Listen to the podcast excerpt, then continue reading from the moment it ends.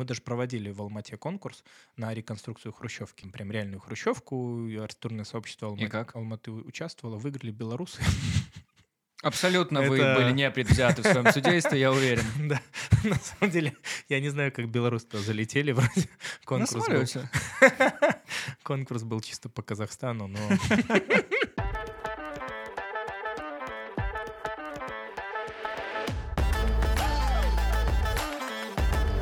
Всем привет! Это подкаст «Тема белорусских» проекта «Интересные люди». При поддержке нашего партнера онлайн-гипермаркета 21 век Бай мы обсуждаем не всегда нужные новости, чтобы жить стало хотя бы на час попроще и повеселее. Мы — это Антон Шашура. и Стас Барановский. И сегодня у нас в гостях Андрусь Бездарь, он же Андрей Маковский, основатель архитектурного бюро «Здоровьем Архитектс», проектировщик, дизайнер мебели, интерьера, одежды и много еще чего прекрасного. Андрей, привет. Привет. Правда ли, что все, что мы сказали, это правда и ничего, кроме правды? Ну, почти. О Я, боже, что? Где? Ты не Андрей. э, я Привет, Андрей. Слушай, меня кто-то называет Андрей, кто-то Андрусь, ты назвал и так, и так, поэтому точно все поймут, кто я. А, Я одеждой давно не занимаюсь. Вот Ну, это из прошлого. Ну, пробовал. Пробовал, да. Но остальное правда. Что ты еще говорил про меня? Э. Итак, э, у нас сегодня в гостях основатель архитектурного бюро «Здоровье Архитекс» Андрей, э, Андрусь Бездарь, он же Андрей Маковский, проектировщик, дизайнер мебели, интерьера. Я ну, еще хватит. не люблю, когда архитекторов называют проектировщиками, знаешь, это как... Но вы же проектируете. И проектами занимаетесь. Да, и это отчасти правильно. Просто архитектор — это как-то чуть выше, чем проектировщик. Ну, как будто бы, На пару знаешь, этажей. Ну, как я Ну, понимаю, архитектор его много чем занимается, в том числе и проектирует. безусловно. Не, не, я не в укор тебе, я просто... я не обиделся, чтобы- все нормально. Э, чтобы объяснить, да, то есть проектировщиков много, знаешь, там инженер по сетям проектировщик, конструктор проектировщик, А, мгм. ну, чувак, который электрику делает проектировщик, то есть они все проектируют, а мы именно архитекторы. Честно говоря, мы еще никогда не встревали на этом этапе записи выпуска, так что это отличный старт, я считаю. А мы не встряли, нам просто очень интересно. Это правда. А Да. знаешь, что еще интересно? Нет. Правила этого подкаста. А, вот Сейчас это я да. их кратенько напомню и расскажу тем, кто слушает нас впервые. Возможно, такие и есть. Значит, у нас есть пять новостей, одна из которых фейковая. В конце выпуска тебе, Андрей, предстоит выбрать новость, которую ты посчитаешь не настоящей. Все это довольно просто, как и сделать проект для клиента с первого раза. Ну что, готов? Да. Тогда начинаем. В Минске продается дом с личным планетарием. Согласно описанию, космическая постройка представляет собой сочетание вкуса, стиля и детально продуманных архитектурных решений для комфортного проживания семьи из 4-5 человек. Одна из комнат дома интерьером и раскраской потолка напоминает планетарий. Стоимость такого дома, как ты думаешь, Андрей? Понятия не имею, я почти уверен, что это фейковая новость, но я должен в конце выпуска сказать, да? Да, ну короче, согласно новости, стоимость такого домишка всего лишь э, ну, полмиллиона долларов Мгм. примерно. Это, простите, вырвалось. Часто ты встречаешь в пределах Минска что-нибудь такое прям экзотическое, Планетарного ну, масштаба. космическое, футуристическое. Не то, что ты сделал своими руками, а что-то вот такое. Приезжаешь такой, вау, ни хрена себе. Дай подумать. Нет?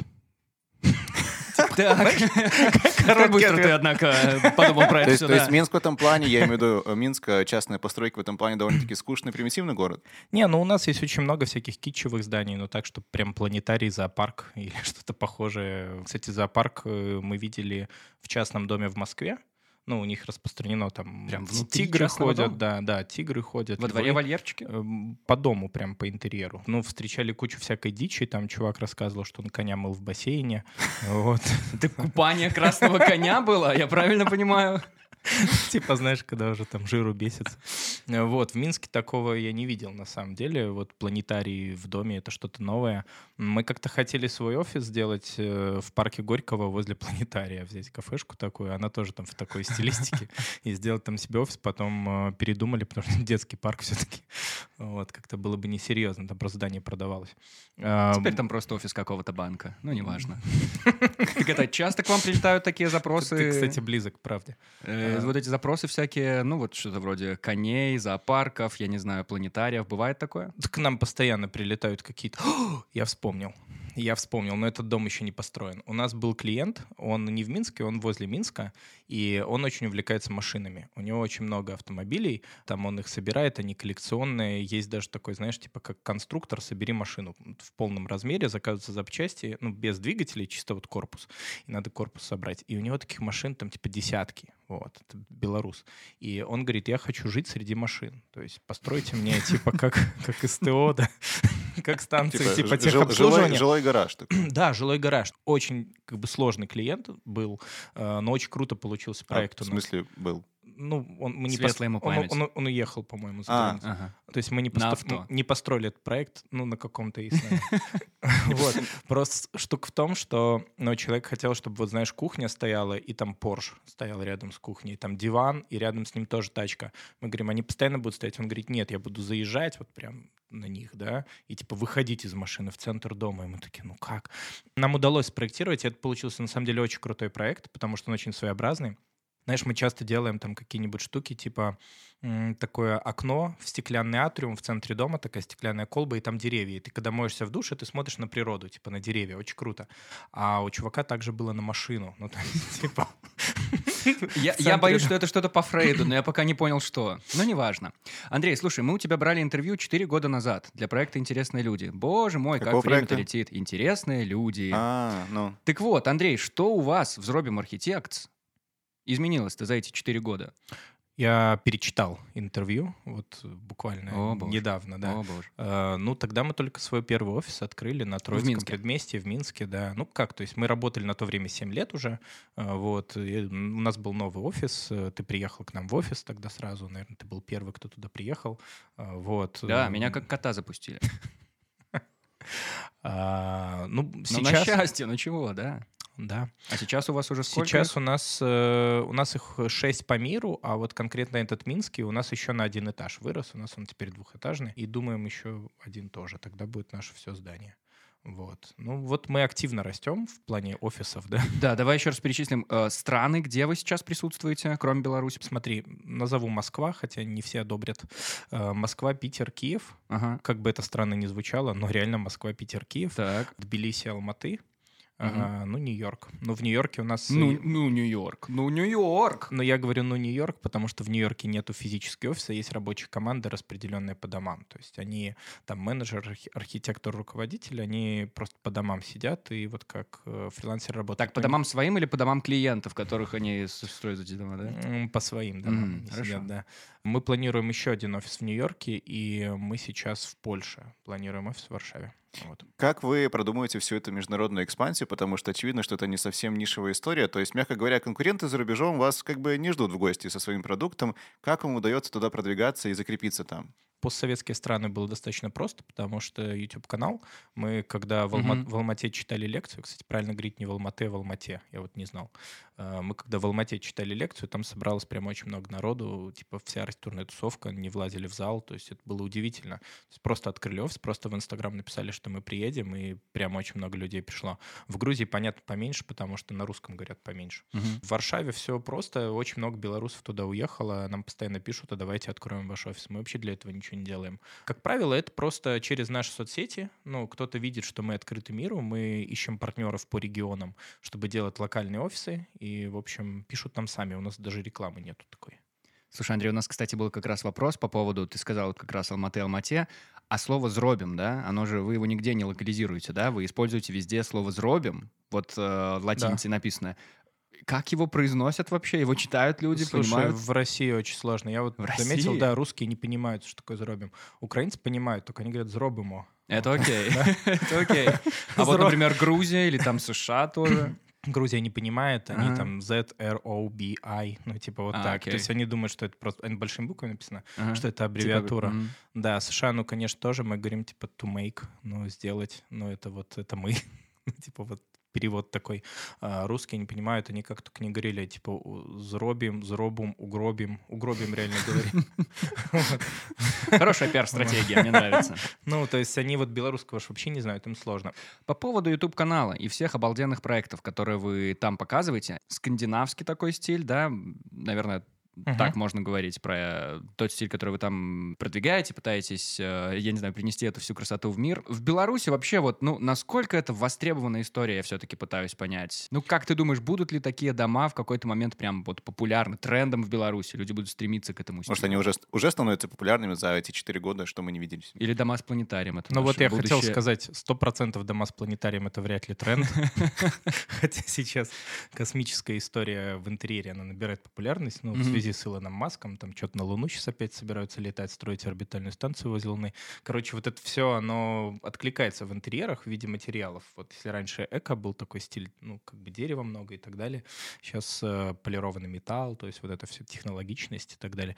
Но в целом по архитектуре, вот отвечая на твой вопрос, да, безусловно, люди перестали строить такие вот коттеджи, прям, вот, знаешь, как типичный американский коттедж, или, например, как шале. То есть вот такого вида дома, они больше приходят к современному дизайну, и интересно, что в нашей стране как раз современный дом построить примерно тех же денег стоит, что не современный. То есть он не намного дороже. Ну, ты серьезно? Ну, я правда говорю. Просто люди не представляют себе немножко, но там типа большое панорамное остекление не стоит больших денег, да, и если ты делаешь стену из клинкерного кирпича снаружи и дорогой материал штукатурки внутри, то тебе дороже выходит, чем если бы ты сделал стену из стекла. У меня дом, он на 70% стеклянный, только на 30% состоит из стен, и мне это не было намного дороже, чем построить обычный дом. Мне вот просто интересно, у тебя сейчас а, проходит розыгрыш дома в Инстаграме, так? Такая интересная история, конечно, не каждый день увидишь. Большое количество людей принимают участие. Да. Как думаешь, больше их интересует, ну, непосредственно дизайн, потому что дом сам по себе выглядит максимально необычно, или просто идея того, что, о боже мой, бесплатный дом, хочу? Не знаю. Э, Мы старались максимально уйти от обычного гива. Ну, вот, Ага. э, м, Подпишись на 50 аккаунтов, сделай репосты, отметь трех друзей. Именно так. У нас не надо отмечать друзей, у нас э, четыре всего аккаунта и все наши. Мы не делали какой-то мега огромной рекламы, попросили наших знакомых просто там рассказать про бесплатно, э, рассказать в своих соцсетях про наше событие. Вот. И по факту мы расширяем свою аудиторию просто. То есть наши же ребята репостят, их друзья видят, и таким образом к нам приходит не очень много халявщиков, которые просто хотят дом, просто чтобы получить дом, а условно вот наша аудитория расширяется. У вас проходит международная экспансия, вы открываете офисы за рубежом. Как здорово, что ты по-прежнему с нами, Андрей. Поэтому тебя спросим про наш родной город. Не, не родной, не для всех, тем не менее дорогой город Минск. Как, по-твоему, в хорошую ли сторону в архитектурном плане изменился Минск? Можешь выделить каких-нибудь пару зданий, появившихся за это время, которые тебе вот прям, вау, У нравятся? нас есть очень хорошее здание. Оно сложно как-то называется. По-моему, оно называется Хелен энд Вэллери Центр. По-моему, вот так вот. Он находится за дворцом гимнастики. Ну, сам Мгм. дворец гимнастики тоже ничего, э, но он находится за дворцом гимнастики. Его проектировал итальянский архитектор. Он очень крутой, сам архитектор. Он даже получал там какую-то международную премию. Я не помню, как она называется, не Прискер, а какая-то другая. И сам центр, ну, он достоин, не знаю, в каком-нибудь Париже. То есть это здание могло бы быть крутым. А у нас оно тем более крутое. То есть это, это прям стоит посмотреть. И мы про него не знаем. Про него мало кто знает сейчас, оно только достраивается. Там, по сути, что есть? То есть нижний этаж — это будут рестораны. Туда, кстати, Аркадий Новиков заходит на нижний этаж. Кем бы он ни был. Э, ресторатор. Антон. Я новичок. Три верхних этажа — это офисы, и самый верхний — это квартиры. Ну, то есть такие, как апартаменты. М, Ну, вот его можно выделить. Да и подумаю, что еще. И больше не могу ничего придумать. Ну, вот какие-то крутые девелоперские проекты, они... Как будто бы ничего такого не, не появлялось. А, Пирс комплекс, он Мгм. достроился, ну Мгм. вот до конца. И мне еще нравится комплекс Левада. Это если из жилья. Вот, кстати, про жилье. Коротко спрошу. Много шумят и вообще любят э, обсуждать комплекс Минск-Мир. Мгм. да, потому что он активно достраивается. Как ты относишься к тому, что в итоге из этого всего там появляется и вырисовывается? Но я считаю, что это жуть, честно говоря. То есть муравейник, вот это вот все. Блин, ну это муравейник прям вот э, в максимальном значении этого слова. Знаешь, в Батуми строят арабы и турки такие вот огромные кварталы, ну или это гостиничные комплексы, и они просто ничего из себя не представляют. Просто большая стекляшка, нарезанная горизонтальными балконами, и она вот невероятных размеров. И вот то же самое. У меня реально начало рябить в глазах. Я смотрел на какой-то дом, и он как стереограмма, знаешь, он того, что он однотипный. Такой только в Китае я видел, и вот в Батуми реально видел такое. На самом деле, этот застройщик, Там чуть-чуть под другим именем немного они изменили компанию, они сейчас строят другой квартал, Минск Северный называется. Вот, может, что-то слышали про него? Только название Минск Северный. Короче, это огромный кусок территории, прям вот реально весь Северный Минск. То есть просто невероятных размеров. Это там треть города, если я скажу, это будет правда. То есть все вот эти поля, которые возле Снянского водохранилища, а, вот, они ну, отданы под застройку. И, ну, сейчас непонятно, что там будет, потому что проект, который показывается, он вроде как неплохой, и мы там проектировали набережную, но я очень боюсь, что это превратится вот э, в Минск мир. Правильно понимаю, что чаще вы проектируете какие-то частные истории, но такие крупные, прям жилые комплексы, вы пока еще такое, за такое не брались? Мы делали несколько ЖК, и в Минске в том числе. То есть вот мы делали Форест квартал, это в Боровой. Это интересный квартал, внутри него лес. То есть у нас была идея, ну, вот если словесная идея, то Форест — это как для отдыха, а вместе Форест — это лес. Ну вот на игре эти- этих слов мы условно там сделали архитектурную концепцию, и у нас внутри кольца мопидовских панелей ареал леса такой получился. Мы высадили там огромные деревья, вот, поставили теплички. Туда, кстати, Варламов приезжал. Вот, поставили Что сказал? грили. А, ну, видимо, там была оплаченная реклама, поэтому он сказал, что все хорошо.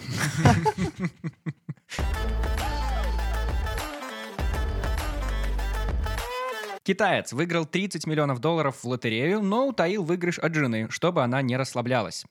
На вручении приза мужчина под псевдонимом Мистер Ли пришел в ростовом костюме героя мультфильма, чтобы его не узнал никто, а в первую очередь жена и ребенок. И Казалось, что он не хочет, чтобы родные расслабились из-за богатства, начали лениться и считать себя лучше других. Кстати, юристы поспешили предупредить счастливчика, что выигрыш будет считаться совместно нажитым имуществом, даже если жена о нем не знает. Мгм. А, Андрей, ну ты вообще понимаешь, его как так взял бы, поделился бы радостью, рассказал такое событие, а тут взял и скрыл, чтобы якобы они не расставлялись. Что это вообще такое? Я искренне не понимаю, как можно 30 лямов вскрыть. Это вообще... Если есть ростовая кукла... Андрей, 30 миллионов долларов. Вот дай тебе, и все. Ну все же, разве нет? И можно изменить Минск. Застроить Минск северный, да? Да можно вообще не работать тогда. Худо... Или подожди, или художник всегда должен оставаться голодным. Именно так. Так? Ну если пофантазируем, вот реально 30 миллионов свалилось, и что? Вот и что бы ты, вот твои первые мысли в голову, значит, я бы там... Слушай, Что? ну я серьезно, я бы что-то в Минске построил, ну, из крутой архитектуры. Мне кажется, так не хватает. Просто мне 30 миллионов не нужно, и куда их тратить буду? Ну, физически, то есть я не представляю, куда их потратить.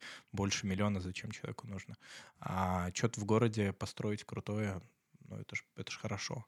И, ну, оно может еще как бизнес работать. Ну, у Мгм. меня если какие-то деньги появляются, я их в проект вкладываю. Ну, вот, э, есть прям какой-то совсем излишек, мы вот разыгрываем дома.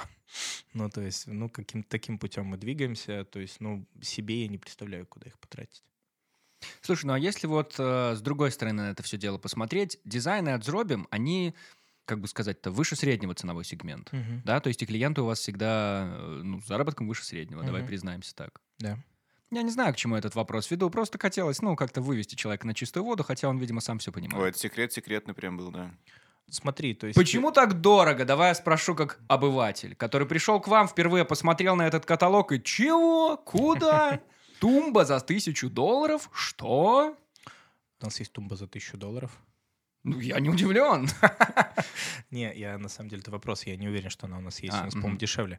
Мгм. А, ну смотри, дорого, потому что мы компания. Если человек идет э, к частному дизайнеру, который там, не знаю, не платит налоги, например, то там понятно, что дешевле. У него нету штата, он дома сидит, и, ну, понятно, что он берет условно там треть от нашей цены. У нас большая компания, мы платим всем официальную зарплату, мы платим НДС. Плюс у нас э, как бы digital отдел 12 человек, который поддерживает всю эту историю. То есть у нас на самом деле число не архитекторов, оно почти такое же, как число архитекторов. То есть там условно директор, там менеджеры проектов и прочее, там уборщица, которая у нас в штате. Вот, чтобы чисто всегда было. Это важный человек очень. То есть каждый архитектор, он условно работает на зарплату еще одного не архитектора. То есть это что же так работает? Заработок, я думаю, такой же, как и у всех остальных, просто у нас расходы большие, поэтому дороже. Но за счет этого мы гарантируем качество. То есть обычный архитектор, который вот э, делает три раза дешевле, сидит дома, он же один проект сделал хорошо, второй хорошо, а на третий у него вдохновение кончилось. Ну, там, я не знаю, депрессия, он поссорился с девушкой, Мгм. и, ну, все, и непонятно, что будет. Э, Он договоров не подписывает, налоги не платит. Какой результат? Абсолютно непредсказуемая история. А, ну, в нашем случае это у одного не получилось, передали другому. Работает команда, там три этапа проверки. Я лично смотрю проект. То есть... Э, То есть ты сам вовлечен прямо в эти процессы, Я вовлечен да? в процессы, и для меня это важно оставаться вовлеченным. И это, по сути, групповая работа, которая гарантирует вот качество, и оно у нас растет, ну, всегда. То есть мы делаем только лучше по факту. Только компания, она может делать хорошо, я считаю, потому что один архитектор, каким бы он хорошим ни был, рано или поздно он приходит, но он становится неактуальным он начинает делать какой-то кич. И вот э, те ребята, за которыми я следил в 90-е годы, они были там суперизвестными там в нулевые годы. Окей, в 90-е я был ребенок. В нулевые годы они были известными. А сейчас они, конечно, делают какой-то трэш. И все потому, что, ну, иначе оно никак, никогда не будет. То же самое с певцами, да, там, с исполнителями. Но То есть они... это называется «исписался». Да, они не могут быть всегда актуальными. Рано или поздно они зависают на чем-то и начинают это же просто, ну, клонировать, да. А в случае с командой, команда постоянно развивается, коллектив обновляется, есть новые идеи. То есть таким образом можно всегда оставаться на плаву, когда это компания. Слушай, так а насколько вообще сложно управлять творческим коллективом? Потому что, особенно когда столько людей, и у каждого там сегодня там разное настроение, второго, там, третьего реально пропало вдохновение и так далее. А, ну это бизнес при этом. Uh-huh. Это не то, что там, ну ладно, там сходи отдохни. Ну это же бизнес. Uh-huh. Есть клиенты, которые что-то требуют, есть ты, который тоже чего-то хочешь от них. Ну вот, когда это групповая работа, это не очень сложно, потому что если у исполнителя архитектора нет идей, то они есть у его тем лида. Если у тем лида нет идей, то они есть у арт-директора. Если уже и у арт-директора нет идей, то они есть у меня. Ну то есть э, есть миллион людей, которым можно подменить, чтобы mm-hmm. получилось хорошо. Я в итоге смотрю, если мне что-то не нравится, я отправляю на доработку. И просто там ну, люди делают какой-то брейнсторм, думают, подключают новых ребят, и получается хорошо. По пятницам обычно мы смотрим проекты всей студии, и то, что, на наш взгляд, ну, не очень, мы отправляем на доработку. Вот так. Слушай, Андрей, это уже получается сколько? 11 лет, да? 12? Да, вот примерно вот столько. Мы, мы как раз разыгрываем дом. Что за разыгрывается дом? Разыгрывается какая-то концепция дома, либо, либо конкретная, дом. конкретная локация, либо дом уже готовый прям? реально готовый дом. Ну, типа у человека, который выиграет, у него будет два варианта. Он либо выбирает деньги, ну, если ему дом не нужен, но сумма денег, она гораздо меньше, и вряд ли ее кто-то выберет. Uh, ну, 5 тысяч долларов. Uh, либо дом. То есть дом к нему приедет готовый, то есть полностью вот, ну, это модульный дом, его можно поставить на фуру, привезти uh-huh. и разгрузить. Uh-huh. Вот, э, он внутри наполнен мебелью, мебель наполнена предметами интерьера, то есть его просто вот поставил на фундамент, подключил к коммуникациям, и он стоит. Если у человека нету земли, мы сделали все, чтобы он не выбрал деньги. Если у человека... Это самые интересные две шкатулки, которые могли бы быть. Ну, знаешь, типа мы же архитекторы, но мы же не деньги разыгрываем, mm-hmm. мы реально разыгрываем дом. Если у человека нет участка, то он может поставить его на нашем участке в Браславе. У нас есть комплекс арендных домов сейчас mm-hmm. в Браславе, и человек может получить просто свой дом на Браславских озерах. Но люди об этом часто мечтают, и тут он получает его. Плюс он может то время, когда он в нем не присутствует, сдавать его в аренду, мы его сдаем через нашу компанию, платим ему э, комиссию. То есть у него еще дом, который ему приносит деньги в то время, как он в нем не присутствует. Если и это кому кому-то не нравится, все предусмотрели, все дыры заткнули, то у нас есть под Москвой еще. Под, в смысле, ну... 100, ну, 100 километров от Москвы. А. Это, это не так и под, но у них там немножко другие там расстояния. Ну да, да. Самый банальный вопрос, какая примерно жилая площадь этого домика? Маленькая совсем. Он 16 квадратных метров. Возвращаясь к моему все-таки вопросу, это все дело вы посвятили дню рождения студии. Да, так Сколько ей лет, получается? 11. 11 лет. Угу. Так вот смотри, после того, как э, студия-то развелась, боже мой, из э, совершенно маленькой комнатушки, да, я помню, ты рассказывал, обклеенной обоями, где вы вдвоем работали, все это начиналось так удивительно. Вы угу. достигли какого-то успеха, абсолютно другие деньги сейчас приходят, абсолютно другие какие-то масштабы. Все еще прет? Да, мне нравится очень. Ну, я честно не представляю, как можно не любить архитектуру, да, и не заниматься этим. То есть я не хочу уходить в бизнес, я хочу оставаться архитектором, но для бизнеса у нас есть э, там условно директор в студии, да, там. Короче, есть другие люди, которые занимаются финансовыми вопросами и mm-hmm. прочим. Я стараюсь э, больше заниматься архитектурой, развитием новых проектов, там, ютубом тем же, ну, то есть вот каким-то медийным продвижением. То есть все еще прет, да. А вот интересно, а вот ты говоришь, что прибыли свои личные какие-то ты вкладываешь в новые проекты, но не во что-то для себя. А почему, например, авто же ты очень интересуешься, да, мне кажется, автомобилями, вот это вот дело? Кстати, я не очень интересуюсь автомобилями. Да? Тут, ну, как, то есть я, ну, как любой парень, интересуюсь автомобилями, но не то, чтобы я там, не Мгм. знаю, знаю все устройства автомобиля и могу сказать, не знаю, какой там... Как ты видишь, плохо знаю все, Все про в порядке. автомобили. Мы с Антоном знаю. точно такие же. Мы, Абсолютно. Какие, какие Абсолютно. пневмобаллоны на каком... Мы только отли- висят, мы, с, конечно. мы с да, Антоном да. только отличаем значки Мерседеса и BMW. Это наш максимум. Ой, Всё. то это при хорошем освещении. Ты спросил мне, что такое седан, хэтчбэк. Вот, смотри, поплыл. Все. Я, да, Гелендваген. Все, что я знаю. Ну, короче, ты вот не по этой части, не мотоциклы вот эти все мощные. Два момента. Первый, я каким-то образом стал амбассадором Егор Land Rover э, в начале этого года. Каким таким, каким таким образом? Ты, сам удивился? Да, Так, а амбассадор должен ездить на авто да, этой да, марки? да, Ага. да. То, то есть мне говорили, что ты можешь брать любое авто из салона Ага. и типа ездить. И не возвращать. Да, ну типа раз в месяц надо менять на другое, чтобы типа постоянно на новом ездить. Ох, как Это, сложно это тебе было приходится. круто, это было это было ровно два месяца. Я прошу прощения на секунду. У А, нас, что, э, у нас потом ту- у нас- отказались? у нас в студии наш продюсер, а мы можем как-нибудь тоже так договориться. Ой, даже не знаю. Так что два А, месяца. Они так. сократили эту программу. А что надо сделать, Андрей, что они сократили эту программу? Не, смотри, я ни при чем. Просто стало трудно с поставками машин, и как бы после этого сократили вот эту тему. Вот, но Но тебе понравилось? ну, было интересно, можно было брать реально любую машину. Я ездил на электрическом Ягуаре I-Pace. Ага. Э, Мне он понравился, я теперь хочу себе, правда, не I-Pace. Вот. А что-нибудь другое, да? Подобрать что-то машину. интересное. Ну, я Теслу скорее хочу купить. Ну, а может Второе. быть, все-таки какой-то, я не знаю, скутер, мотоцикл, квадроцикл, что-нибудь Слушай, такое. Я не очень люблю мотоциклы. Андрей, я тебе так советую. Все-таки попробовать стоит, и всем нашим слушателям тоже советую, потому что, представляешь, что ты ни за что не догадаешься. Если вдруг кто-то хочет себе двухколесного друга, так, с мотором, то вообще не надо ждать никакого выигрыша, вот эти все гивы в Инстаграме, это никуда не ведет. Лучше прямо сейчас зайти, Представляешь, на онлайн-гипермаркет 21 век бай. Там, значит, есть такой раздел. Называется он мототехника, и там можно найти мотоциклы, квадроциклы и даже скутеры. Прямо там, в онлайн-гипермаркете. Мы со Стасом все рты раскрыли, когда увидели эту информацию. Удивительное дело. А еще тут же зима близка, так? Получается, там еще и снегоходы есть для покорителей сугробов и других снежных препятствий. Как Стас говорит, winter is coming.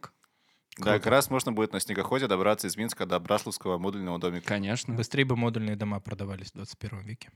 Э, Тоже скоро будет. И, Обсуж- Кстати, Обсуждаемо. А когда они будут, уже можно будет воспользоваться нашим промокодом подкаст на 7% скидки в этом онлайн-гипермаркете 21 век. Как это удобно. Ну, ты подумай. Ничего себе. Андрей зайдет обязательно, Супер. наверное.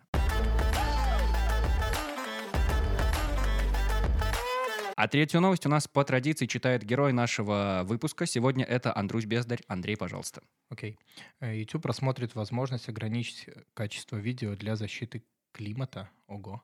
Э, Речь про бесплатных пользователей хостинга без подписки премиум. Компания планирует сократить для них качество видео до формата Full HD. Причем тут климат? Видеосервис утверждает, что... Я медленно дочитаю. Нормально. Мы тебя ускорим, если что. Это ж Окей. монтаж, ты что? А, Видеосервис утверждает, что нововведения э, продиктованы не стремлением заработать, а желанием защитить планету и предотвратить глобальное потепление. Представители YouTube пока не объяснили, как это связано, но заверили, что остаются привержены скорейшему решению климатических проблем. Ну, я не выстроил себе взаимосвязь между климатом и качеством видео. Серверы вот эти, может быть, электричество потребления, Ну, может. Может, да. Что-нибудь Может, такое. ты прав. Я, кстати, слышал, что они во время ковида, по-моему, понижали качество видео, потому что все сидели дома на карантине, и, естественно, Мгм. начали больше Ну, я про, трафика. про Netflix тоже М. такое слышал. Мгм. Слушай, ну в целом климатическая вот эта вот история очень трендовая в абсолютно разных сферах. Это как-то отражается в том, вот эта вот забота да, о климате, об экологии, вот это все в том числе как-то влияет на современные тренды в архитектуре, при проектировании. Сто процентов. Появляются какие-то новые требования а, на уровне там государства, условно говоря, либо какие-то специфические запросы от клиентов, Мгм. которые хотят беречь э, природу, мать нашу. Ну, по-разному можно беречь природу, то есть можно использовать альтернативную энергетику э, в домах, то есть меньше потреблять э, ресурсов. Ты про солнечные панели, ветряки? Там их много. Есть геотермальные насосы, есть тепловые насосы, есть О. солнечные коллекторы, есть ветряки, да. То есть можно таким способом, можно просто делать дома, которые скажем, содержат меньше вредных веществ и легко утилизируются. Вот утилизация домов — это на самом деле очень интересный момент, о нем вообще никто не думает. Утилизация домов? Ну да, то есть у дома есть срок службы, после этого его надо как-то утилизировать. Да? Ну, вот модульный дом, его легко утилизировать, да? Ага. То есть его, ну, взял, разобрал, там, условно, сделал большой костер, и дома нету. Как бы кайф, он из дерева состоит. Сделал новый розыгрыш А. в Инстаграме. А дом из бетона, э, ну вот э, у нас есть огромное вот количество вот этого ст- стройхлама, да, старый, ну вот, э, старых построек, которые очень сложно реконструировать, их дорого снести, и условно вот они остаются такими, и оно отчасти это портит природу на самом деле, потому что огромные затраты на их утилизацию, и никто на это внимания не обращает. Поэтому, знаешь, когда даже строят какой-то жилой комплекс, ну там ужасный, типа Минск Мир, у меня всегда в голове такое, что, блин, это ж надо как-то переделывать потом. Ну, спустя время люди ж поймут, что это херня, да, или вот там вот на каменной горке однотипные дома. То есть, ну, каменную горку можно превратить в боровую еще, да, но это требуется огромный ресурс. То есть утилизировать это нереально уже. Ну, то есть это уже огромное количество бетона, ну, то есть ты не можешь эту среду восстановить. А, Вот. Это жутко интересно. Я никогда в жизни не задумывался Слушай, а об если, не секрет, вот эти вот в Минске очень много этих пятиэтажек, хрущевок, да, которые были построены примерно там в 60-е годы, у таких вот зданий какой примерно срок эксплуатации? То, Я что столько, вот- столько людей в них живут. Я в точно не помню, но, кстати, в районе 100 лет, по-моему, у них срок эксплуатации Потому максимальный. что вот уже да? 60 лет прошло, и добрый вечер. Ну вот капремонт спустя 50 лет, насколько Мгм. я помню, 100 лет это максимум, который они вроде бы могут прожить. В целом хрущевки это на самом деле, ну ты, наверное, знаешь, это считается очень достаточно экологичные здания, потому что они невысокие, а, у них достаточно правильный микроклимат внутри, ну то есть правильная инсоляция, правильная аэрация, они на нормальном как бы расстоянии друг от друга находятся. То есть чем больше дом, тем больше расстояние между домами должно быть, чтобы э, Ну, как, по нормам как в инсоляции. Минск-Твери делают, да. Да, то есть э, огромное расстояние между домами, получается, вот эти вот парковки в центре э, ставят, ну, само собой, э, получается некомфортная такая жилая среда. А в хрущевках образуются такие уютные дворики за счет того, что они близко находятся, плюс э, соседи знают друг друга. Это очень важно, на самом деле, для таких добрососедских отношений. Э, Есть подсчитанное количество, я вот, вот точно не скажу сейчас, какой максимальной этажности должно быть здание, сколько людей должно жить в подъезде, чтобы люди еще могли узнать друг друга, так чтобы за руку поздороваться, и чтобы они относились к зданию и двору как к своему. А Когда это число превышается, ну, условно, там больше пяти этажей, например, это как бы количество людей превышается, люди уже не могут узнать своих соседей, соответственно, они не так бережно относятся к общему пространству, только к своей квартире. Вот. И хрущевки, они очень классно реконструируются, на самом деле, и есть, мы даже проводили в Алмате конкурс на реконструкцию хрущевки. Мгм. Вот, там прям реальную хрущевку, и архитектурное сообщество Алматы, как? Алматы участвовало, выиграли белорусы. Абсолютно вы Это- были непредвзяты в своем судействе, я уверен. Да, на самом деле, я не знаю, как белорусы залетели, вроде конкурс был. Конкурс был чисто по Казахстану, но каким-то образом ребята из Бреста туда попали и выиграли. Слушай, ну блин, это жутко интересно. Это сколько надо на самом деле моментов предусмотреть, чтобы сделать по-настоящему Мгм. экологичный дом? Я ни за что бы не подумал вот эти вот рукопожатия, соседские отношения, чтобы люди заботились о своем дворе. С ума сойти. Есть еще какие-то мелочи детали, которые вот ну настолько рано надо продумать, чтобы начать строительство? Ну, сто процентов нужно продумывать э, в целом зелень. Тоже как бы сейчас обычная история, делать зеленые крыши, она обычная во всем мире. Ну, то есть как бы ты, строя дом, ты отнимаешь у земли какую-то территорию. И чтобы компенсировать эту зелень, ты можешь высадить э, зелень на крышах, сделать террасы и озеленить их. И таким образом ты не убиваешь как бы экс-среду города, то есть можно дома ставить близко к каким-то парковым территориям, потому что дома являются продолжениями парков. И вот даже в той же Варшаве очень классно работают с террасами и балконами, то есть люди там выходят, делают барбекю. Я не видел никогда, чтобы у нас в Беларуси, в Минске делали барбекю на балконе, ну, кроме Новой Боровой. Да, в какой-нибудь каменной горке там хранят э, коробки от телевизора, там постельное белье развешивают, сушиться, все что угодно, кроме барбекю-зоны. Ну так, конечно, попробуй ты пожарить шашлычки, когда у тебя рядом твои блузки любимые висят. Ну это ж как? Ну это? вот, если все делать правильно, если в квартирах есть там условно место под э, стиралку-сушилку, чтобы это была такая мини-прачечная, Мгм. вот, и тогда балкон можно освободить как такую мини-терраску, добавить туда деревьев, поставить туда гриль, и это будет классное место, на самом деле. Люди будут там кайфовать и пользоваться им. Слушай, по поводу Ютуба, по поводу наших, э, нашей новости, собственно, насколько это вообще реальная история обучаться чему-то, архитектуре особенно, вот по всяким YouTube-видео? Э, Я не знаю, насколько можно обучаться. Можно нужно развить вкус, точно, Ага. смотря разные Насмотренностью? обзоры. Да, насмотренность — это очень важно. Это, Это, то, типа чему- примерно то, что вы делаете на своем YouTube-канале. Но это миссия нашего канала, да. Мгм. То есть мы показываем, у нас же нету ни одной классической работы, мы все делаем в современном стиле. Мгм. Мы показываем, что дома могут быть вот такими. Это рано или поздно, по чуть-чуть меняет как бы представление людей. Обучиться прямо архитектуре я не думаю, что можно по YouTube. Обучиться интерьерам проще. А Как формировалась твоя база, вот твой вот фундамент знаний про архитектуру? То есть что-то ты сам изучал, чему ты обучался на архитектурном БНТУ? Насколько вообще, кстати, вот архитектурный БНТУ достаточно вот этой вот базы для того, чтобы потом реализоваться как успешному архитектору? Ну, на твоем примере видно, что э, можно, но вопрос в том, а помимо этого, занимался ли ты каким-то еще самообразованием? Да, сто процентов. Ну, в БНТУ неплохо учат. Там советская школа, она не менялась наверное, с советских времен. Это отчасти и хорошо, потому что это очень разностороннее образование. Но оно не делает профессионалов вообще. То есть оно делает просто таких, знаешь, творческих архитекторов. База. Да, оно дает базу, но очень важно при этом самому там, учить компьютерные программы, самому учить софт, самому развивать насмотренность, потому что преподы, они тоже, э, но они тоже оттуда, да, то есть оно все по методичкам Мархи, то есть Московского архитектурного университета. И по факту мы с третьего курса начали сами работать, начали ездить. Мы ездили, смотрели частные дома, просто вот, знаешь, как грибы в лесу. То есть мы... э, Есть такой сайт, Archdaily называется. И мы находили там интересные дома в Европе, и просто по точкам, по навигатору ездили, и там через леса продирались, фоткали эти дома. То есть у нас такая журналистская работа отчасти была. Но мы Переладили через заборы. Типа того. Ну, в меру там возможного, да. Ну, есть собаки чтобы- вас не кусали. да, да, да. Где-то мы знакомились с архитекторами, архитекторы нам давали какие-то локации, куда можно поехать, просто чтобы увидеть крутые частные дома вообще. По Литве у нас такой целый трип был, можно было бы карту точек архитектора Наткевичуса сделать, э, там типа очень крутые, очень артовые частные дома, там, знаешь, есть дом, кто-то купил советскую дачу старую, и чтобы ее не, не реконструировать, обнес ее стеклянным куполом. Вот. И получилось очень круто. Типа дом очень органично вписался в другой дом. Ты идешь в спальню, и ты идешь из дома в дом. Ну, не знаю, как это объяснить, но оно очень-очень-очень интересно, да. Что-то в этом есть от какого-то, не знаю, ток-шоу, когда все за стеклянным куполом. Очень много ездили, очень много смотрели, участвовали в международных конкурсах. Вот. И как бы самообразовывались таким образом. И вместе с а, стандартным архитектурным образованием это дало вот такой симбиоз. И я так всем советую.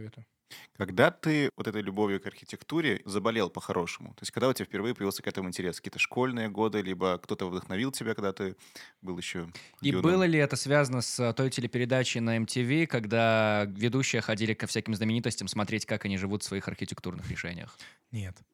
Э, С MTV точно не было связано. Я попал в школу с архитектурным уклоном. Отчасти это была случайность, вот, но мне понравилось очень. Я хотел Школа быть- с архитектурным уклоном, прости, что Да, перебиваю? да, на Каменной горке 185-я школа. Ну, она- конечно, на Каменной горке. Я там родился. Там архитектурный Да уклон. Не то, что родился, там жил. А, вот, ну да, там, как это не удивительно, там была школа с очень классными преподавателями, Ого. и как-то мне привили любовь эту к архитектуре. А что такое школа с архитектурным уклоном? Вы много черчением Черчение, да, занимались? очень там, много графики, черчения, математики больше, да. Очень Ну, круто. Есть художественные уклоны, и я потом еще учился в школе с художественным уклоном, и у меня всегда был такой, ну, как бы внутренний спор стать э, художником или стать архитектором. Мгм. Вот, я выбрал архитектуру, потому что, ну, как-то где-то она мне ближе была, потому что у меня склад ума разносторонний, я не просто художник. Мне, наверное, сложновато было бы просто писать картины, там, сидеть в мастерской, не знаю, пить алкогольные напитки, постоянно рисовать, да, чтобы не терять вдохновение. А все-таки тут э, есть и логический склад ума, и эстетический, и вот оно как бы такой симбиоз получается. Мне это нравилось. И в целом архитекторы, они же больше денег зарабатывают, чем художники. А, вот в чем дело. Но это все-таки стройка. Начал? Ну, я же парень, мне важно было, чтобы там, у меня была возможность обеспечить семью, и я малой еще это понимал. А ты помнишь вообще свой самый первый именно архитектурный проект? Ты, может, в школе чего-то еще нарисовал, там, проект какого-нибудь дома нестандартного, необычного? Но в школе мы прям проекты домов не рисовали, там были какие-то более банальные задания, типа там графически нарисовать красный костел, придумать кресло там и прочее. Универовские дома я все помню. Мой диплом университетский — это условно там мой бизнес модульных домов сейчас. Вот, то есть я его готовил как И что тебе диплом. тогда за него поставили? Хороший, 10 поставили, хорошую оценку. Но там была комиссия. Ну, как всегда, А, да. Один товарищ заснул, когда, когда я рассказывал. Настолько понравилось? Он прям прикорнул тогда. Ого. Спал. Но у меня была такая, знаешь, я не просто про архитектуру говорил, а я там начал вдаваться в подробности, там, условно, там, точки крепления, там, условно, соединение панелей. То есть прям вот, ну, И знаешь, так, видимо, интересно рассказывал, так воодушевляюще.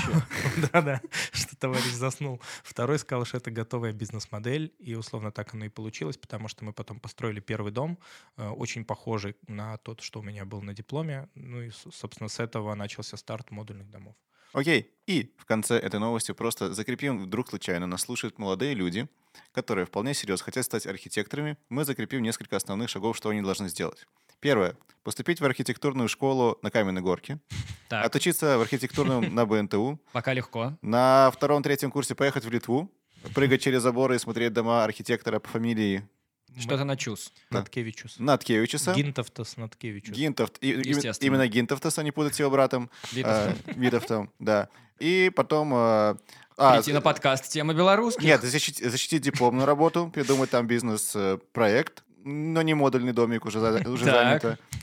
И потом свое архитектурное бюро организовать, э, учредить и, собственно... Мотаем 11 И лет вперед, и распределиться, распределиться к себе. То есть это еще очень важно, чтобы не отрабатывать два года. Видишь, я старался сократить время. Я, ну, когда делал диплом, я старался сделать реальный бизнес. Ну, чтобы не работать в каком-нибудь Минск-проекте, я сразу распределился к себе же, в свою компанию. То есть для этого мы компанию заранее э, сделали и, ну, построили несколько объектов, чтобы нам разрешили туда распределиться. То есть, Видишь ли, Андрей, распределиться к себе это не очень важно, это очень хитро, я бы так сказал. ну, важно эту хитрость э, не забыть.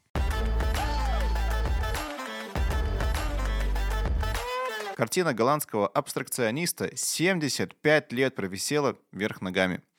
Полотно художника Пита Мондриана с изображенными на нем разноцветными полосами впервые показали публике в 1945 году. Недавно куратор Музея современного искусства в Дюссельдорфе обратил внимание, что уже тогда полосы на картине выглядели не так, как на снимке работы, сделанной за год до этого в студии художника. Но переворачивать картину пока не станут, чтобы случайно не повредить.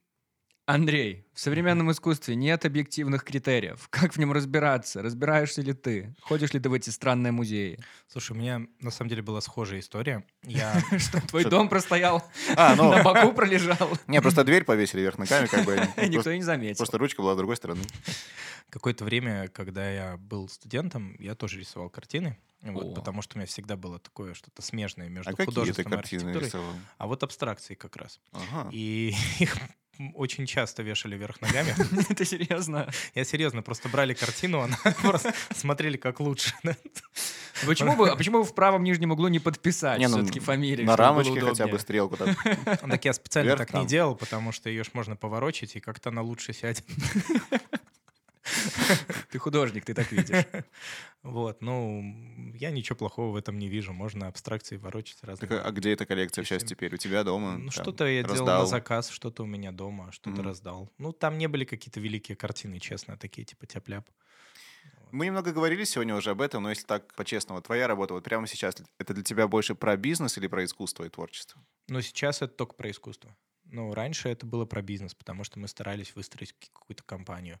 Сейчас я стараюсь больше искусством заниматься. Потому что как бизнес вы уже с большего реализовались, основные цели какие-то были, и в финансовом плане ты уже чувствуешь тоже себя крепко, устойчиво, поэтому уже ну, мыслишь какими-то творческими больше Если ты хочешь, чтобы оно в финансовом плане продолжало быть крепко, надо не думать про финансы, а думать про какую-то пользу, которую ты можешь э, людям принести. И вот из этого появляются вот эти проекты. Знаешь, там арендный поселок, потому что такого нету вообще. Э, Нету крутых маленьких модульных домов у озера на природе в Беларуси. Поэтому мы их сделали.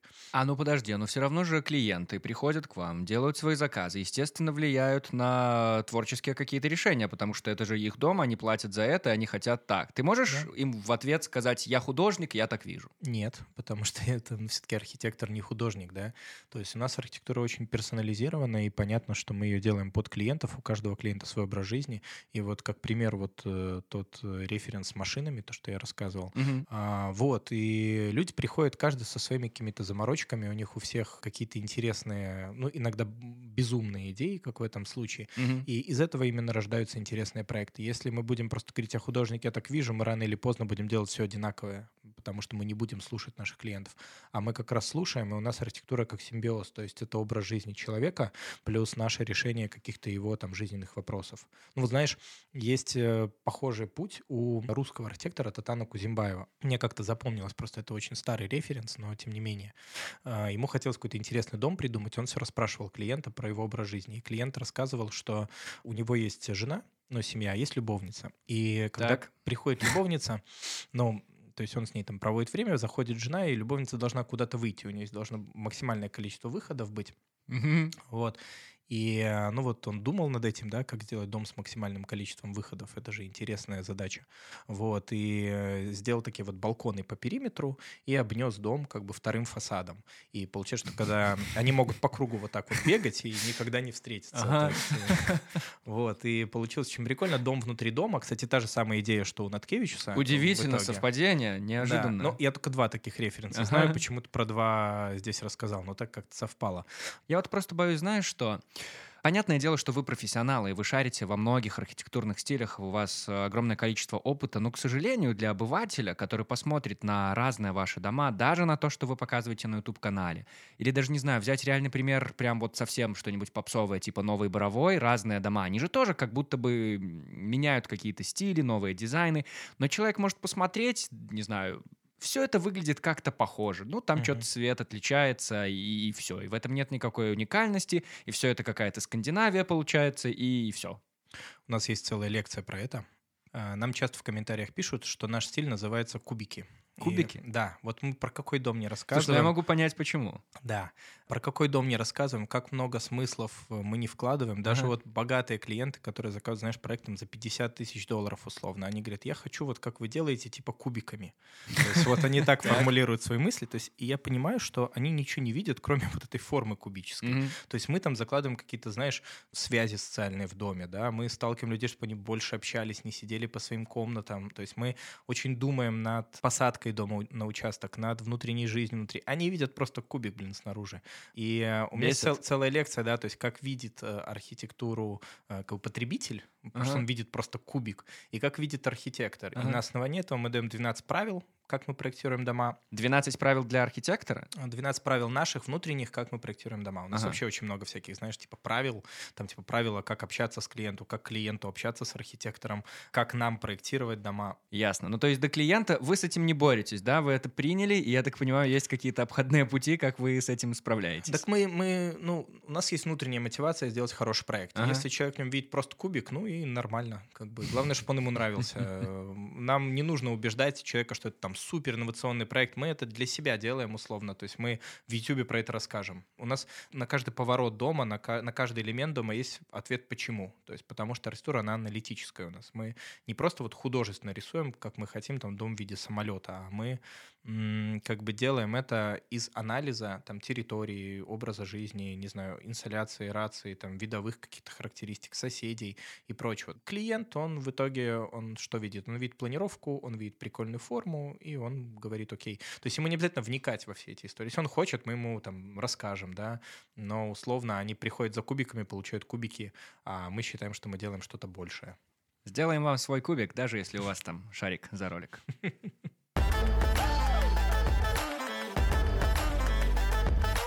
Канье Уэст на 30 дней решил отказаться от секса, алкоголя и разговоров. В своем твиттере знаменитый рэпер написал о том, что готовится к месячному очищению. Словесное воздержание, никакого алкоголя, никаких фильмов для взрослых, никаких половых актов. Аминь. Написал Канье. Круто. Круто. Ну, я считаю, да. Ты А- занимаешься, кстати, вот этими э, современными модными аскезами, воздержаниями? Вот нет, Ага. но мне кажется, что я бы хотел. А вот какой у тебя есть внутри запрос на какой детокс, скажем Ну, так? Я бы хотел попробовать голодание, наверное. О, боже мой, зачем тебе это, Андрей? Слушай, мне кажется, можно очистить организм. Серьезно. Мне кажется, мы кушаем столько всякой дряни, и, ну, не помешает хотя бы недельку поголодать. Прям совсем поголодать, наводить? Ну, Просто по, по минимуму есть, может быть. Я, я вообще не шарю в этом, да, Мгм. но мне кажется, что это как бы полезно. Вот. Ну, я стараюсь пить меньше кофе. Да, да. Прямо Мгм. передо мной Андрей показывает на кофе. кружку кофе, да. Да, которые я вот весь этот Ну, меньше пил. явно. Может быть, ты по пять их пил за один Да, час. именно так. Я их пил Да. больше, чем по 5. Мгм. Я их пил просто бесконечно, потому что встреч много. На каждой встрече ты пьешь кофе. В итоге у тебя там 10 встреч за день, 10 кружек ты выпил. Ага. А, Вот. Сейчас я пью максимум 3. Вот это, кстати, третье. Ну, кстати, вот у Кани Веста, у него ведь и дом прикольный был. Они ж, э, они ж э, с Ким У него и Кардашьян церковь там разошлись. какая-то даже. Слушай, про церковь не знаю. У него дом в стиле ваби-саби. Это что такой- еще за А, некий так слушай, а может мы про одно и то же. У него а, сам вот этот дом, он называет как типа храм чего-то. То есть вот я не помню. Да. как- как- вот, по-моему, это все-таки про его дом. Может, ну, я думаю, что церковь это такое метафоричное название. Ну, он там же сейчас максимально весь такой просветленный человек, говорит да, да. страшные вещи. Ну, может, у него уже, он уже кукухой поехал, как бы, под старость. Подозрение есть. Да, но в целом, то есть дом у него был супер классный, ему проектировал, я, может быть, неправильно сейчас назову имя архитектора, Аксель Верберт, по-моему, как-то так, тут сложно выговорить. Э, В общем, товарищ, который изобрел вообще стиль ваби-саби, это красота в простоте и в несовершенстве. То есть если даже, знаешь, э, скандинавский стиль — это где-то красота в простоте, то здесь красота в несовершенстве. Это всякие, не знаю, условно там стол с трещиной. То есть вроде М. как не суперфункционально, но трушно максимально, да, М. то есть то, что не индустриального производства. И у него все такое белое, и вот именно вот эти вот предметы такие вот э, немножко нарочито простые, грубые, они очень круто смотрятся. И- Ничего себе. Так у меня дома в Абисабе, оказывается. У меня там и раковина с трещиной, между прочим, и еще мало ли что, непонятно. Да, люди, люди берут там раковину, условно там камень выдалбливают, там у них как вот получилось, так и раковина. То есть оно где-то не функционально, но там, я, знаю, Нормально. я знаю товарища вот с Украины лично, он э, взял поилку для лошадей и использовал как раковину, классно получилось. Но это такой японский стиль на самом деле, потому Ага. что японцы очень ценят простые вещи, красоту простых вещей. То есть, что ты можешь увидеть красоту даже вот в любой вот состаренной, состаренном простом условно хламе, как мы бы назвали. Вот, и делают из этого очень артовые интерьеры. У Kanye West такой был. Но, насколько я знаю, этот дом он то ли продал, то ли оставил Ким Кардашьян, а себе купил а, в Лос-Анджелесе такой 60-х годов модернистский особняк. Слушай, Андрей, вот ты говоришь про детокс, что все-таки хотел бы, да, какого-то очищения. А если бывает ли такое желание отказаться от основной своей работы, прям вот, ну, на некоторое время хотя бы? Просто вот, я не знаю, почилить. Мгм. Ну, вот для этого поселок на Браславе, снова вернемся к нему. Ага. То есть, э, как Но бы это, все равно работа, это все равно твоя основная деятельность. Ты продолжаешь ей заниматься. Ну, у меня Просто есть вне такое, офиса. знаешь, типа, как бы такой отдых от большого города, Мгм. ну и такой ретрит. И, ну, я ведь должен пользоваться тем, что я проектирую, чтобы понимать, как это проектировать лучше. Поэтому я всегда могу уехать с девушкой, то есть побыть Ага. э, там 2-3 дня в домике в лесу, вот, и потом приехать э, и дальше проектировать. Ну, то есть у меня, у меня нету выгорания, если ты об этом, вообще никакого никогда, и я не верю в выгорание. Мне кажется, что выгорание — это просто неправильный образ жизни у людей. Ну, потому что у меня его не было, я не знаю. Я знаю, вот у Тёмы Лебедева тоже никогда не было выгорания. А, Кто-то мне рассказывает, что типа там все, я больше не могу. Ну, не знаю. Видимо, это не сбалансированная просто жизнь. И вот то, о чем мы говорим, это все, ну, типа воздержание какое-то там, детоксикация. Это все, чтобы вернуть баланс. Ну, то есть у меня сейчас неправильный образ жизни. У меня всегда он был неправильный. То есть я там встаю, э, сто процентов каждый день я чувствую, что я проспал, то есть я типа встаю и понимаю, что я уже куда-то опаздываю, только проснулся с первых минут, у меня уже стресс, что я опаздываю. Это во Потом- сколько обычно? Два часа дня происходит? Ну, у меня английский в 9 утра каждый, А. каждый день, Ага. как бы вот. И ты на него опаздываешь. И я встаю там в 8 с копейками, понимаю, что мне еще надо собраться, поесть, а я уже опоздал. И типа я ем, что попало, там куда-то лечу постоянно, опять ем, что попало в офисе, потому что ну, там пиццу какую-то заказываю. Ну, то есть как бы нету вот... А, так такого. вот почему Нету, голодание не- нету, нету спорта, и я питаюсь неправильно, сплю неправильно, мало. Мгм. Ну, то есть она такая очень быстрая жизнь, много событий, но я чувствую, что организм так долго не выживет, да, и, наверное, вот, э, чтобы вернуть вот этот баланс, круто было бы, вот я сейчас постараюсь отказаться от кофе, потом я, может, попробую более правильно питаться, потом, может, попробую голодание, не знаю, может, на какую-нибудь йогу хочу сходить, то есть мне это интересно, на самом деле. Слушай, ну, по крайней мере, выглядишь э, хорошо, ну, точно лучше Антона. А про Канни Уэста, Я смотри, стерплю. ты как-то относишься к его фигуре? Вообще следишь за тем, что, как он делает? э, уже? Да бог с тобой, тут бы за своей фигурой, Стас, знаешь ли, уследить. Спасибо. Восприним- Воспринимаешь его просто как музыканта, либо как-то более всерьез, как трендсеттера, такого лидера мнений во многих сферах? Я за ним следил как э, за музыкантом и как за основателем модного направления. Мгм. Вот, кстати, кроссовки Изи недавно хотел в Минске купить, а с этим целая проблема оказывается. Я смотрю, все ходят в Изи кроссовках. Я думаю, где они, блин, их Что, берут? реально все? Ну, очень много людей летом Не, правда, ходило. Антон, да, много. Ну, так прям вот сейчас все. Я смотрю на ногах у всех кроссовки эти, они, оказывается, все китайские, а прям настоящие купить очень сложно. И я заказал, по-моему, слушай, в мае или в июне заказал. И мне только сейчас они приехали. Вот сколько месяцев прошло, летние кроссовки, зачем они мне сейчас? Ну, Слушай, будешь носить следующим летом. Они же сейчас отказались от сотрудничества, и все. Капец, да? эксклюзив теперь. Да, да, Adidas бросили Kanye. Ну, вот так. Ну, в общем, как fashion-дизайнер, если можно так сказать, мне, Мгм. мне нравился его стиль, конечно же. И я думаю, что он большой переворот в мире сделал по именно такому street-направлению в fashion е. И ты хотел бы стать вот одним из как раз-таки тех же трендсеттеров, медийным публичным человеком, который бы не стеснялся говорить, что вот, это наш стиль, ZROBIM architects, смотрите, что мы заробили. Ну, у нас, наверное, нету какого-то своего стиля, вопреки А тому, кубики? что многие говорят. Да, вот кубики разве что. А, То есть у нас есть вот правила, у нас есть стилистика, но у нас все-таки не стиль. Стиль — это к Захе Хадид, это к Мису Вандерое, это к Калатраве. То есть это такие мирового уровня товарищи. Так Андрусь Бездарь появится в учебниках архитектуры однажды? Я сомневаюсь. Этого и пожелаем. Желаем, чтобы мечты сбывались.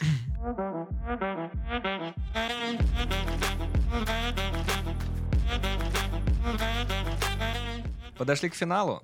Ну да. Какая новость неправильная, да? Сейчас мы тебе напомним, какие уже у нас были пять новостей. Я это сделаю ультра быстро, с вашего позволения, Станислав.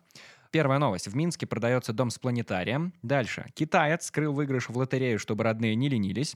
YouTube ограничит качество видео для борьбы с климатом. Картина «Три четверти века» провисела вверх ногами. И пятая новость. Канье Уэст на месяц воздержится от всех радостей.